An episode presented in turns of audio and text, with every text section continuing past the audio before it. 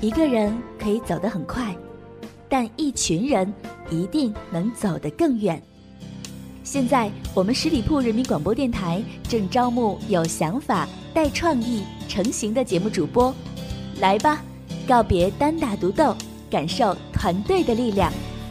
关注十里铺人民广播电台微信公众号，回复关键字“主播”，查询招募详情。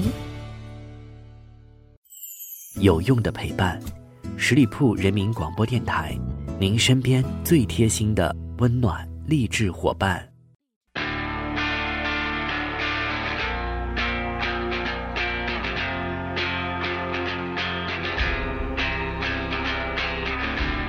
I tried to be perfect, but nothing was worth it. I don't believe it makes me. Hello，我各位亲爱的听众朋友们，欢迎你们继续在这个时间段里停留在十里铺人民广播电台的精彩节目。现在来到的是出发吧好奇心，我是晶晶。在听节目的你们有没有觉得我今天的嗓音听上去稍稍的比以往有了那么一点点磁性呢？对呀，春天嘛，万物复苏，细菌当然也少不了要光顾一下我脆弱的扁桃体了。于是呢，就有了现在这个听上去似乎我个人认为还蛮迷人的声线了。好了，我就不再自己吹捧自己了。那马上来开始我们今天的节目了。今天节目的主题，我们要聊一聊追热点。如果说有什么事情是大家早上一睁眼想起来就要立马去做的，那一定是拿起手边的手机。或者是 iPad，或者是打开电脑了，也是呀。现在这个信息化的社会，早上醒来就可以指点美朝关系，晚上睡前又可以谴责一下恐怖行径，中午搬砖的空隙还要帮白百合想一想公关文案。可以说，每个热点背后都有无数爱操心的吃瓜群众了。本来呢，这样也没什么不好，想把时间精力耗在哪方面，其实完全是个人自由。但是最近偏偏有个外国科学家给大家泼了一大盆冷水。他是这样说的：人类的身体还没有进化到可以把自己有限的生命贡献给无限的追热点事业，不仅大脑受不了，甚至于你的免疫系统都要跟着捣乱。事实真的有这么严重吗？我呢也查了一下资料，发现追热点新闻相当于给大脑服用了一个兴奋剂，吃多了确实是有损身心的。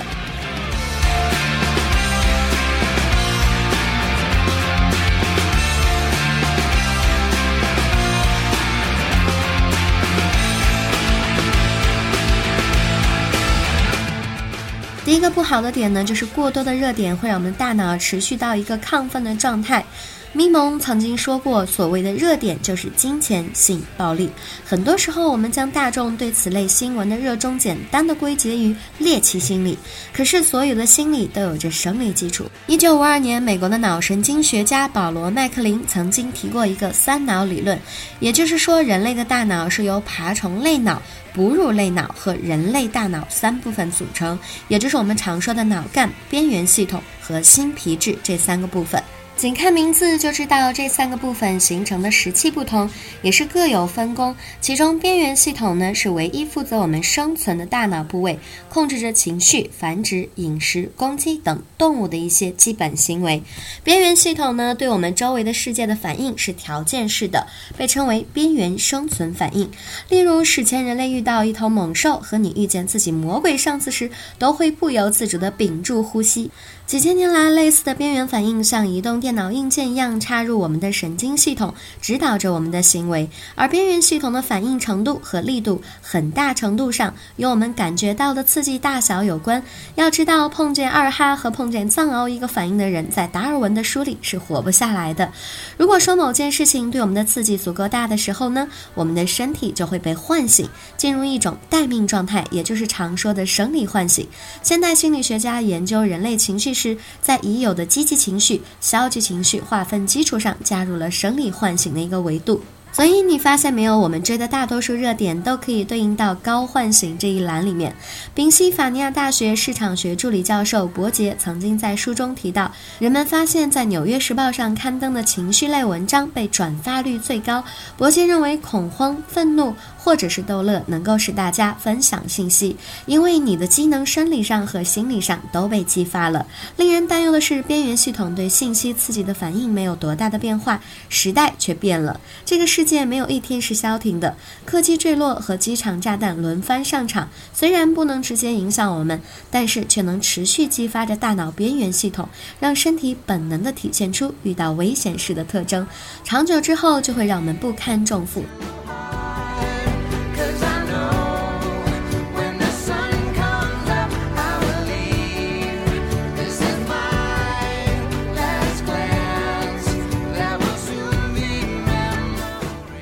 接下来，让我们一起看看我们到底是如何被信息给杀死的。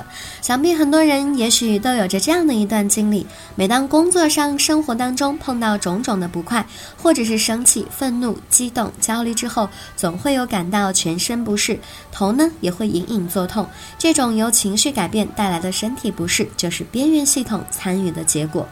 边缘系统是由海马回、杏仁核、膈区、皮质、联合区以及部分丘脑等组成，与大脑皮质各区、丘脑和网状结构都有着密切的关系。研究证明，边缘系统当中含有着大量的神经递质，它们在致痛和镇痛的过程中发挥着作用。当人们受到不良情绪影响时，这种感受通过相应的感受器官和传导通路向上传达到大脑皮质和边缘系统，边缘系统很快就将情绪变化的信号。通知于位于下丘脑的植物神经高级中枢，同时促使垂体分泌相应的激素，促使交感神经兴奋和有关化学物质释放，血液当中致痛物质的浓度增加，血流加快及部分脑血管扩张。想想看，每天那么多的热点，总有一条能够让你血压升高吧。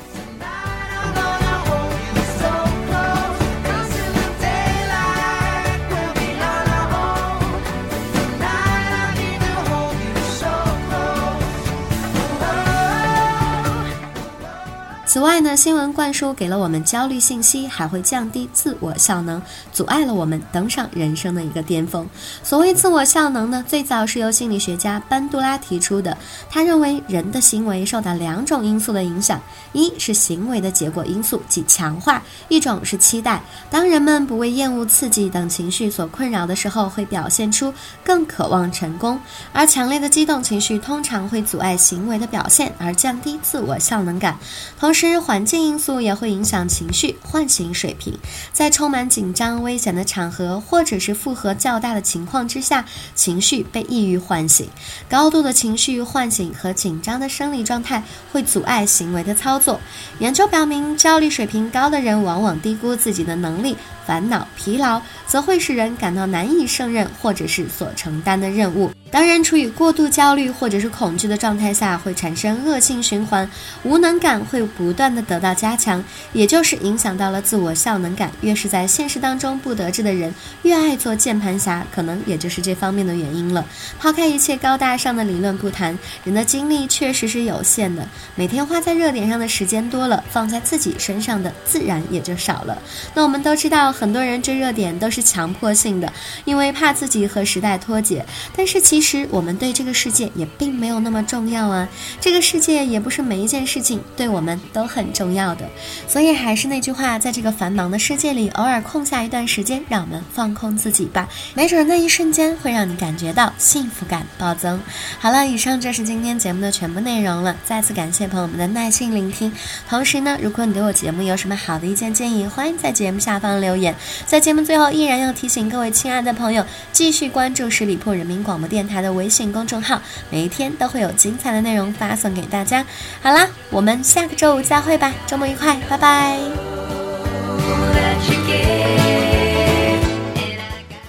本期节目由十里铺人民广播电台制作播出。